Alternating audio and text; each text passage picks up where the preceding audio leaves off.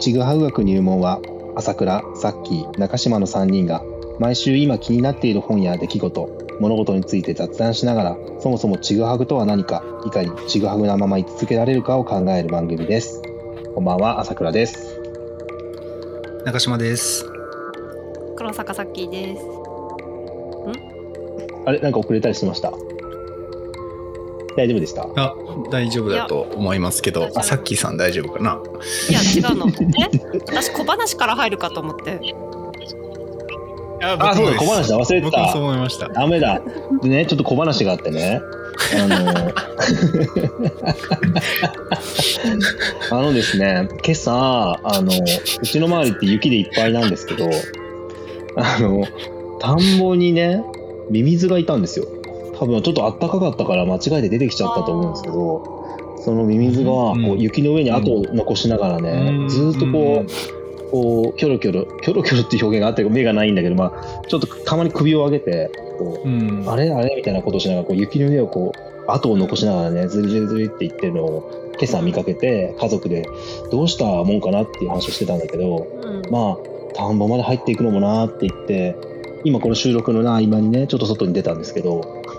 あの、結構向こうまで行って凍ってた。おーでも生きてるかもしれない。明日になったら動くかもしれないから、ちょっと、なんか水って強いから。っ歌詞上。うんていうね、ことがあったって話をしようと思ってたんですよ。うん、仮死状態かな。えそれ鳥に食われて、でも話しちゃってみたいな、そういうことなんですかね。自分で出てあいやいや、なんか。ね、あの、ちょっとうちのその前ってこう田んぼになって、田んぼじゃなかったごめんなさい、あの、うん田んぼ？あ傾斜？田んぼになってるんだけど、うんそう、傾斜があって、のり面があって田んぼになってるんだけど、そののり面はちょっともう今、雪が溶けて、今年暖かいから、はいはそうですね。土が露出してるから、多分そこからうん春だって思って出てきたんだと思うの。うんうん。なるほど。春じゃなかったんだよね。うん。春じゃないよ。いや、何にもないんだよ、別に。小話だからさ。そうですね。はい。はい。ますいませんありが。とうございます。はい。今週は第118回はい。です。えっ、と、先いいやいいや去年から、去年の年末から始まってる、えっ、と、本を選んできて、みんなで読んでくるっていうのをやってますが、それの3冊目ですね。はい。で、前回紹介いただいた通り、今回の担当がさっきーさんで、うん。えっ、と、前田秀樹さんの批評の魂をみんなで読んできました。うん。うん。はい。うんはいと。いうことで、どうしよう。さっきーさんに回してもらった方がいいのかな？なんか。ね。ちょっとそんな回すの得意じゃないけど、はい。前回前回？前々回？あの待つということの話のうん。うん。まあ前から思ってたけどそのなんだろうりょうちくんがこう問いを立てて突っ込んでいき朝倉さんがなんかこうアナロジーを立ててこうかわしていくじゃないけどなんかそういう姿を見ていてなんだろううん問いを立てることとか批評的生き方ってどういうもんなんだろうみたいなのを2人の姿を見ながら思ったのをきっかけうんもあり、この本を手をとに手を取ったんですけど、なんか、うんうんなかなか読み応えのある本でしたね。そうでしたね。いや、本当にそうでしたね。うん。この、えっとうん批評の魂前田秀樹さん自身も一応批評家評論家評論家かな？前田さんは。あ、でも批評家っていうふうに奥付けには。あ、本当だ。私この方の他の本,、うん本読んだことないんだけど朝倉さんは読んでたんだよね。うんうん。そう、内村勘三について書かれた新と内村勘三と、うん。あと、柳田国夫と柳田、あ、ちょっと柳宗悦について書かれた民族と民芸っていうのは、うん。読んでた。読んでたっていうか、書庫には、あの、本棚にはあって、でも多分ずいぶん前で、ちょっとね、そこまで読み返す時間がなかったので、あの、うん読んでるって言っていいのかちょっとわかんないんだけど、うんうん本はあった。うんうんうん。ああれなんですね結構こう人物を中心に追っていく感じの方なんですねそうだそうだね。ね。その人物表なんだよね。別のうん。うん。セザンヌとかね、ベルクストンとかが書かれてるんだよね。うん、オズとかね。うん。小津安二郎小津安二郎とかね。うんうんはいうん。ね。はい。2018年なんだね。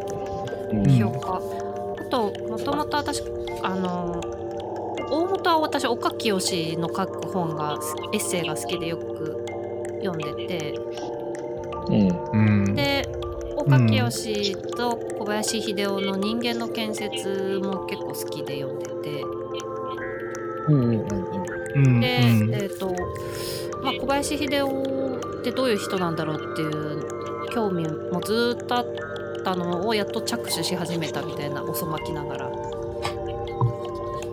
ところに出会った本でもあるんだけど。あさっきさんちょっと今飛んじゃいました。うん。今あ本当。ちょっと飛んじゃったね。うん。うんとはい。人間の建設うん。もあのよく読まれていてうん。それで小林秀夫がどういう人物かっていうのが気になっていた。そう。うんなんていうの批評？そもそも批評家ってどういう職業っていうか何をしたい人たちなんだろうっうんていうものの代表格うんが私の中では小林秀夫で、あそうなんですね。うん、なんとなくわかんないたまたま出会ったのがそうだったっていう感じかな。うん、なんかゴッホも好きで、あのゴッホの手紙とかも書いてるよね、小林秀夫。その本もうんうんそうだね。うん。そう読みかけて止まってんだよな。うん、っていう感じなんか飛んだね。うん飛ん飛んじゃいました。喋ると止まるね。なんかうん本当ですそうなんだよね。ね。うん。喋り出すと飛ぶね。うんうんあゴッホのも読まれてたんですか？ゴッホの手紙ってやつも。うん、途中までね。うん。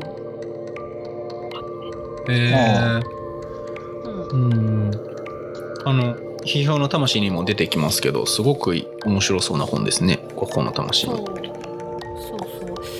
ういつだ何年か前に割とゴッホがあのゴッホ展とかゴッホの映画とかがよくや公開されれてた時期、あうん。あったあった。うん。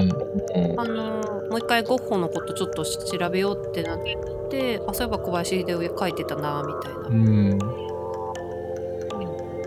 うんうん。なるほど。う確かに今聞いてて思ったんですけどあの批評家になるなよみたいなのって常套句としてあるなっていうのは思っていて。うんうんうん。ああ。うん、あのなんか自分で作んないくせに人の作品ばっかなんか批評、批評なんていうの、うんうん。評論しててでもなんか自分では全然作れないみたいな、うんうん。うん。割と作り手に対して言われる言葉な気もするし一般そうだね。一般にも言われるような言葉なのかなと思うんですけどこの本読んでると全くそのそあの創作に対峙するような批評っていうものじゃないっていうことが分かりますよね。むしろ創作の側にあるというか。そうだね。う。うんうんんそうそっちの側に引き寄せようとすごいこう力、そういう強い渦も渦を巻くようなね、感じはあるよね。うんなるほど。なんだろうね、あの我々の生きてる現代ではあまりね、その物事を批評する人っていないけど、それこそ小林とかが生きて生きていた頃というか、若かりし頃とかうん。は、うん。そういうこともたくさんあった、あのイデオロギーがぶつかり合った時代もね、あったから、ううんん、僕らが生き思うよりも多分若い人たちが哲学とか思想とか、あの経経済とか、うん。なん政治とかをあのお互いのね思いをぶつけ合うっていう姿は、うん。あのそういうところから多分その批評家気取りとか批評家お前なんてみたいなああいう批評家の使われ方をしてるのかもしれないなと思った。うんうん。うんうん。うん。内容にもあ大丈夫ですかさきさん。大丈夫どうした何かあった。何かあった。なんどうしたどうした。きな粉でも食べたのかな。急にびっくりした。なん。か急に来た私も。いやいや、落ち落ち着いてから大丈夫ですよ。はい。はい。なんか我慢して。うん。咳は途切れないっていう。そう、咳は途切れないんだよ。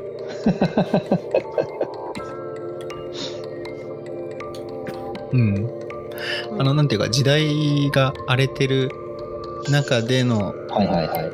あの出てきたものっていう話もまあすごいざっくりですけど書かれてましたよね。うんそうだね。うん。冒頭にね、そういった、あの、衣装っていうか、そういう話が出てくるね。うん。理論かな。うん、さっきさんじゃあ今日はどんな風にして進めていきましょう？そうなんですよねどうしようかって言っててさっき言ってたまあちょっとあのざ大前提の時代背景とかそのまあこの本の章立てごとにとかなんかまあみんなとこう前提をすり合わせながら読みつつえっ、とうんうんうん。うん。なんか批評家的生き方とかなんかそういう生き方のことについてもちょっと触れながらうん。みたいなことも話しながらいけたらいいかなと思っておるのですが。はい。はい。どうしよう。どんな感じだ？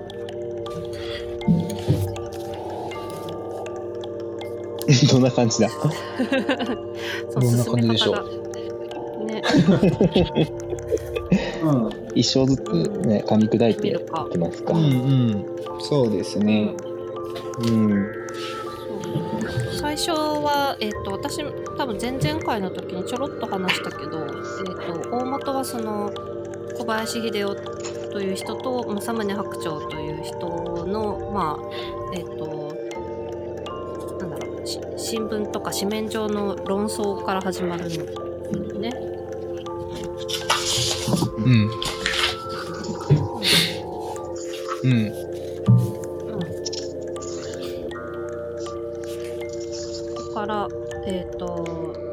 小林秀夫という人と、うん政宗白鳥のそれぞれの批評家としての立ち位置は異なるけど芯は実は一緒だったっていう話から。うん。そうだね。うん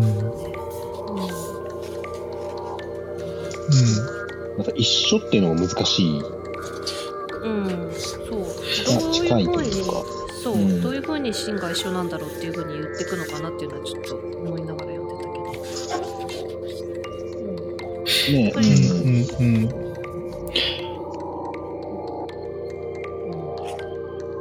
まああれだよね。その前提として小林と白鳥のに年齢の差があるんだよね、割うん。と。白鳥の方がね、随分年が多い。だあの、うん。尊敬する、小林にとっては尊敬する批評家であったっていう。一回りぐらいでしたっけ？違うそうだね、20ぐらい上じゃなかったかな、白鳥。の20あ20も違った。かそっか。確か。うん、一回り以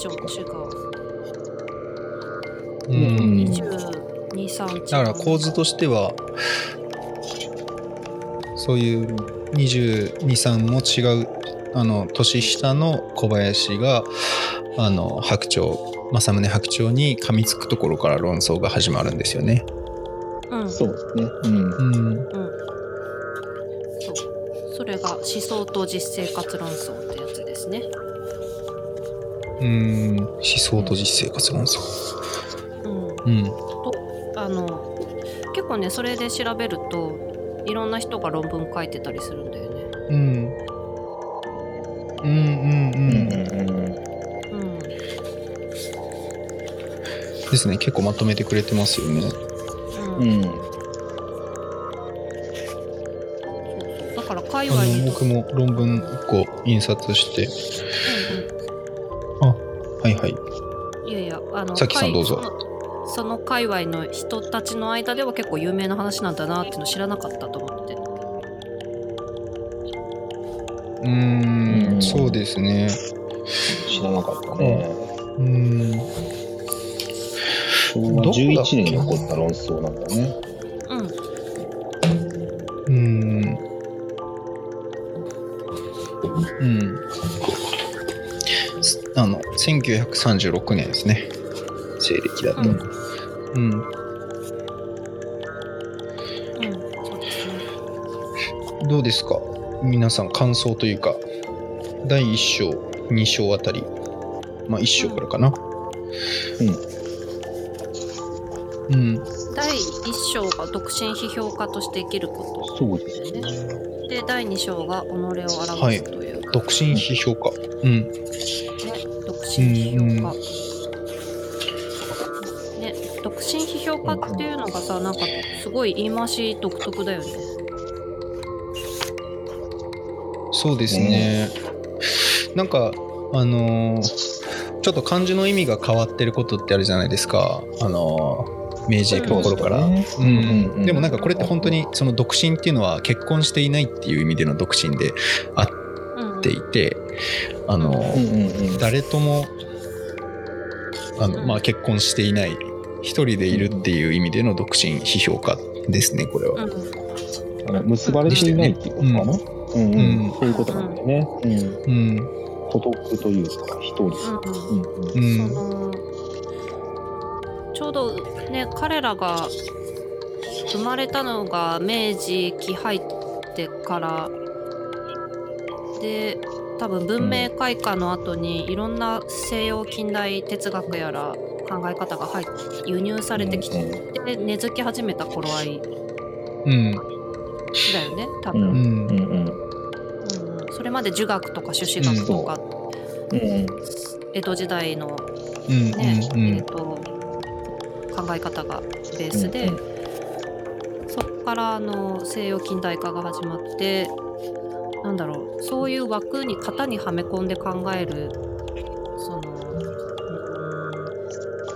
ねその型のことをさまざまなる意匠ってこれは小林秀夫の言葉うんが呼んでるけど、そういう型にはまらない批評家として生きるっていうことを言ってるってことだよね。うんうんうん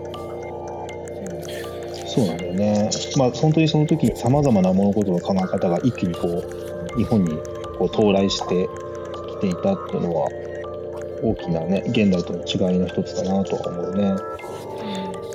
うん特にドストエフスキーねあの論調の中では使っているけど小林が列挙したね一生って書かれてるので言うとマルクス主義文学芸術のための芸術写実主義象徴主義新感覚派文学といった残、ね、なんか処理処理論そういったものを一つずつ批判しているようだけどそうではないっていう難しいんだよね。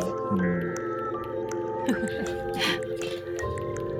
なんか分かりやすくねそういうみんなが言ってるその取ってつけたようなことに対して批判しているのかといえばそうでもなくさらにそのもっと奥まった部分に対するうんやつなんだよねこれって。うんうんごめんなさいちょっと今の朝倉さんの声もうん。あ切れてた？うんき切れてましたね。飛び飛びになり始めましたね。うん。そう、うん、まあいろいろなねあの当時流暢していた主義あの主主義とかあとそういう主張みたいなものをこうバッサバサ切っていくようなことでもない何かもっと奥にあるものをなんか探ろうとした運動なの運動じゃないわさまざまな衣装っていう言葉の中に込められてるんだろうけど。うんうん。うん。そうですね。あの外来語とかがすごく便利で強い意味を持っているだけにそういうものに振り回されてしまう批評家っていう人たちがたくさん、まあ、生まれていたっていうことをうん。うん書いていて、まあ、そういう人たちがあのそういうまあほとんど言葉遊びみたいにして使っていてでその内実はというと、まあ、今の言葉で言うとマウンティングの取り合いみたいなものになっていったりとかする時の言葉の使われ方。その浮ついてしまっている言葉が言葉だけが先走っているようなものを指して衣装っていうふうに言ってたんですよね。うん。うんうん建築の衣装あの僕衣装一応計画系研究室とか衣装系はい建築衣装って言うんですけど、あのまあ、こういう使われ方をするんだなっていうあの特になんともなんていうんですか悪いともいいともないないんですけど、うんうんまあ、衣装って確かにそういう風な言われ方をする言葉ではあるなって思ったんですけどね。うんあのうん。うん、なんか巧みな糸みたいな。うんうんそうですね。うん。位置としてはそうだもんね。でここではもう本当にすごくネガティブな意味として使われていますね。うんんそうだね。うんうん。うん。なんかでもそのう決して小林が自分自身で挙げたその独立的批評家というか独立的文芸批評家とかいろんな言い方が出てくるけどあの自分が自分は独立者としてあの完成してるんだっていうことを言ったわけではなくてなんかそうなるためにこう生涯をかけて挑んだ挑み続けたみたいな感覚をすごくなんか自ら追い込んでいったっていうような言い方があってるのかわからないんだけど。うんうんうん。うん、自分はできてるって言いたかったわけでは決してなくて、うん。なんか、うん、白鳥に対しても、ね、あのあなたは、僕私はあなたのことをこう思っていたのに、みたいな、残念だ、みたいな、そういう部分が、まあ、あの、白鳥だけじゃないけど、小林が他の人とうん。そういうやりとりしてるから。うん、うん。そこだからすごくこう、真剣に小林は向き合おうとした、あ、別に白鳥が向き合ってないってわけじゃないけど、お互い違う形で向き合おうとしていたうん。人たちなんだろうね。でこれだって、あの、散々なる衣装っていうのは小林にとっては登場作と言ってもいいぐらい若い時に書いてるものだから、うん。うん。すごいうんね。うん。この章だったかでも忘れたけど、うん。あの結構さ小林秀夫がその友人の川上哲哲太郎だっけ？うん。はい。あのあの家に遊びに行くくだりが結構好きで最後の章ですね。あのはい最後の章だね。疎開中の別荘に行くやつね。うんうんうんうん。なんかなんだろういやんややんやしながらもなんかこう、お互いにこうなんか認め合ってる感じがかかわいいな、うん本当そう そうですね。あのまあ章を順番にとは言いつつもまさに今朝倉さんが言ってたこととかっていうのは、えっと、16章のタイトルになっている「批評が未完の自画像であること」っていううん。ことに近いのかなと思うんですけど相手に何を求めてるかっていうと相手のことを探ることで自分自身をまあ探っているというかうん。でもそこには共感という言葉では生ぬるいような何かがあって、それが魂っていう言葉に現れてると思うんですけど、うん。僕結構このタイトルを見た時にこれは結構こうなんかマッチョな感じの本なのかなっていうふうにちょっと思ったんですけど、マッチョはマッチョだったんですけどめちゃくちゃこうなんか繊細なママッチョっていうか なんうだね、なん言うんだろう。か、う、うんうん、繊細なマッチョね。わかる。いや多分世のマッチョっていうのはみんな繊細なんですけどすごい食あの食品にこだわったりとか睡眠時間にこだわったりとかちょっと何の話してるのかっていうか分かんないんですけどまあなんか一ーブなっ節てことね。ううん。うんなんかあのー全体の流れとして今政宗白鳥と小林秀夫の話をしてると思うんですけどこう、映画の構成とかで主人公みたいな人がどんどん入れ替わっていくような構成ってあるじゃないですか。うんうん。ああ、オムニバスみたいな。そう、うんうんうん。オムニバスなんだけど話は切れてなくて、はいはいはい、あるね。うん。うん、さっきまで脇役っぽい人だったのがうんうんうん。主人、その人視点の話になってみたいな。なんかちょっとそういうのに近い構成ではなあるなとは思って。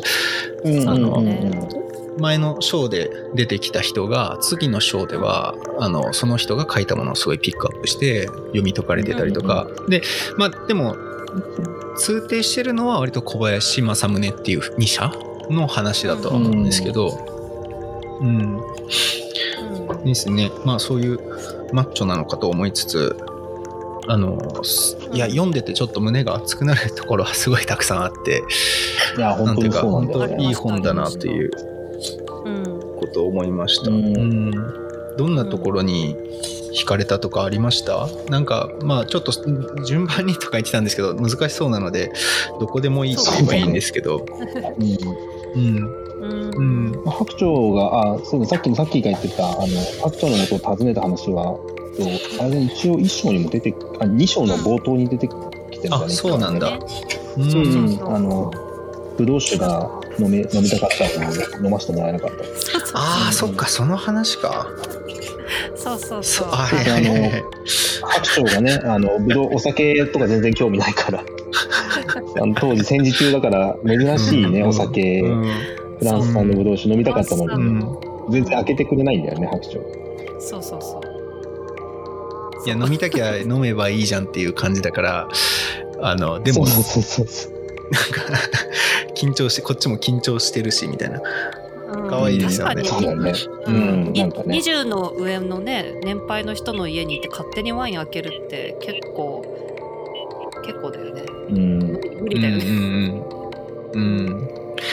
でも多分こういう人間臭い描写があるのは、すごい、うん白鳥は本当に勝手に開ければと思ってると思うんだよね。うんうん。そうね。うんうんっていうのが結構後から分かってくるうん。うん。うんだからこれ、も、まあそうですね。うん。ああ、川上哲太郎がその時の様子を書いてるんだね、二人の様子を。そううそう、ん。うん。あの訪ねた際のね、川上もその場にいるので。うんうん。あ最初にこう読んでて思ったのは、あの、語の定義とか、あのうん解釈？ないし前提の共有ができうんまあそれをすり合わせていくのが議論なのかもしれないんだけど、まあ、こういうこの言葉のプロと言われる、うんまあ言葉のプロっていうかあの超一流の人たちですら、うんうん。そのえっ、となんだっけ？えっ、と思想と実生活の中でのなんだっけ、うん。何の言葉で食い違いが起きてたんだっけな？何かあのうんトルストイ、あのトルストイの家出問題がね、うん、そうそうそのうんとうん。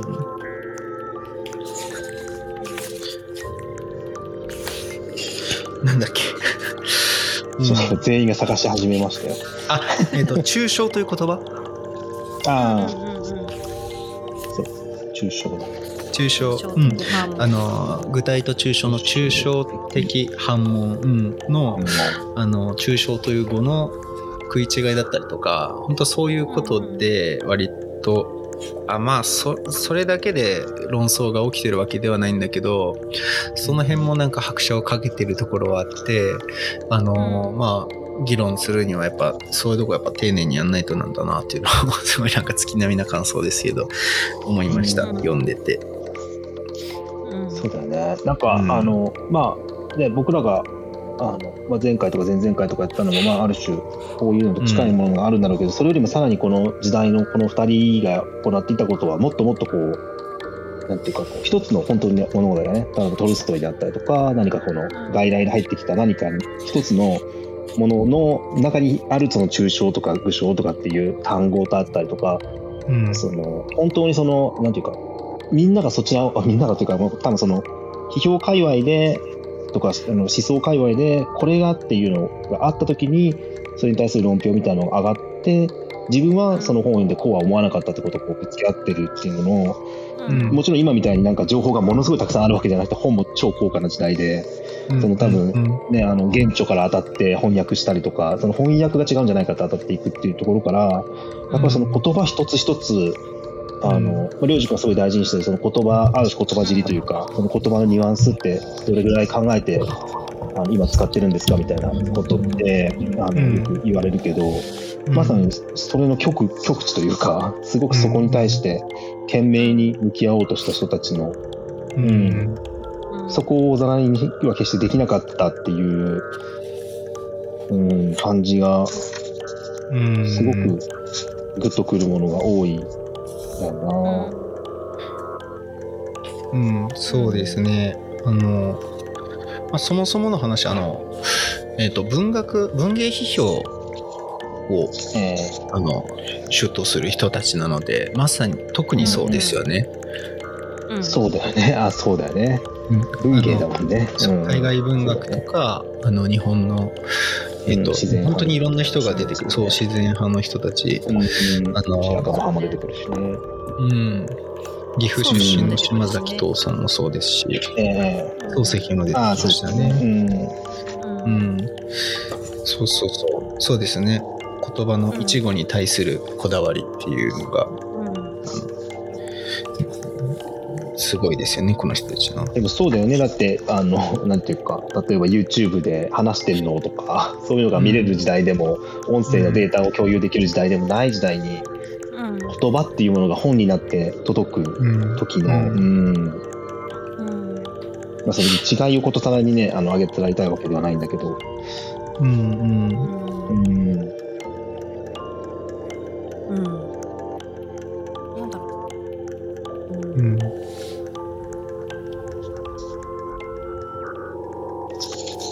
さっきーさんは何か今考えられてたことはありますか？うん。なんかあの言葉とか文字とかってすごく便利な道具すぎて結構その、うんとうん。それこそその一つの言葉から漏れてるしょうなんだろう細かいニュアンスがこぼれてるってことに気づかないまま使いがちうん。だなっていうのは普段思っていて、うん、うん結局、うんうん。えっ、と言葉それ自身はとっても抽象的な概念でみんなが同じだと思っている。うん、同じだと思い込んでいるっていうかそういうふうにルール付けされているっていうだけで、うん。そうそううん。本当は目の前の事象をあの正しく表現はしていないじゃないですか。言葉それ自身。うん。うん、おそらく。あの、うん。うん。うん。100%は表現しきれてないということを忘れがちだなっていうのはすごくこうん。の本読みながらもう一度思ったっていう、あのそう。あのうん、な言葉いっぱいたくさん使っても100%は本当に自分の思想とか思いとか情動とかは表現しきれなくて必ずロスが出ると。でそのこぼれ落ちたそのロスの部分を本当は聞く側も書く側もすごくなんだろう、えー、と注意深くなってなきゃいけないんだけどあの、うんうん現代人は結構そこの部分を忘れて使いがちだなと思っていて小林秀夫とかの時代うん。で多分えっとなんかもともとの原文のそのなんだろう引用とか見てて思うのがだいぶ今の文体とちょっと違うっていうか過渡期だったのかなとかも思っていて、うん、うん、文字の使い方とか表現の仕方の。うん。なんか言葉のうん。多分外来,、うん外来語もたくさん入ってきただろうし新しい言葉ができるタイミングでもあっただろうし、なんかその言葉に対する向き合い方が今となんかだいぶ違うような感じの印象を受けました。うん、ううん、うん、そう、うん。それでそうでその言葉に対する向き合い方が朝倉さんと良二君とまあもちろん私もなんかちょっとずつみんなお互いにこう集数学の集合でいうところのかぶってるところはあるけど微妙にずれているみたいな感じもあってなんかそこら辺うん。も感じながら、うん。うん。うん。なんだろう。朝そのそれがうんうんああの業界の中でカタカナがめっちゃ対応されてその人たちの間ではすごい通じ合ってるんだけどみたいなちょっと卑近な例ですけどそういうのが発生してるのと変わらないですよね。でもそのベン図が重なって完全に重なってるっていうのがうん。うん。やっぱ、うん、ちぐはぐ的にはそのずれたベン図の重なってないところで会話が発生してるっていうのは本当にいいといいとこだなって思ってますね、そういう、うん。うん。うん、ごめんなさい。ちょっと途中で切っちゃったけど。うんうんなんかいつもだからこうりょうじくんが割とそのズレの部分をすごく詳細に聞き取ろうとしているような気がして面白いなと思ってうん聞いている。あごめんなさい今なんかちょっと早送りっぽくなっちゃった、だったね。あそっか、うん。ズレの部分を詳細にそうあの引き取ろうとしてる。うん。うん、そう、りょうじくんが？そう。うんうん。うんうんで、朝倉さんは、そうだよね。で、うん。割とその、うーんと、そう、そのズレを、アナロジー的な、まあ、例えでいっぱいこう埋めようとしてくれるんだけど、方向性がそれぞれ違うから時々噛み合わないみたいな、ちぐはぐするみたいな。うんうんうんうんうんうんそうなんだよね。この、それで言うと、その、この、こういう例えをしたらきっと分かってもらえるんじゃないかって投げてるそのアナロジーが、うんあの、もちろんそのままそのね、お互いのことを全て知っているわけではないからずれていっていく。で、その言葉尻がどんどんずれ続けていくっていうのは、本当にあるね。うんうんうんうん何かそういうのが生き方として現れているのかどうなんでしょうかみたいなのも思いながら。うん。うん。うんうんそうですね。うん。ただそうそう多分前回の話とかでもさきさんが割とバランスを取ってくれてたところっていうのはそういう語の一語の定義を厳密に突き詰めていった先っていうのは結構ややもすると高尚な議論になりがちだよねっていう話をさきさんは言ってくれてて、ああ、ね、言ってくれてたね。そこでそれをちょっと噛み砕いて柔らかくするのがそういう朝倉さんが言うところのアナロジーっていうかあの例え、うん。うん、ではまあ確かにあるのかなただ、うん議論のこう道筋はそれによってこうちょっといろんな枝分かれが発生したりとかすることはにはあるんだけどうん。そうですね。語の定義で。でちょっとこの辺で多分119回に入っていこうかなという。ああ、そうね、切れて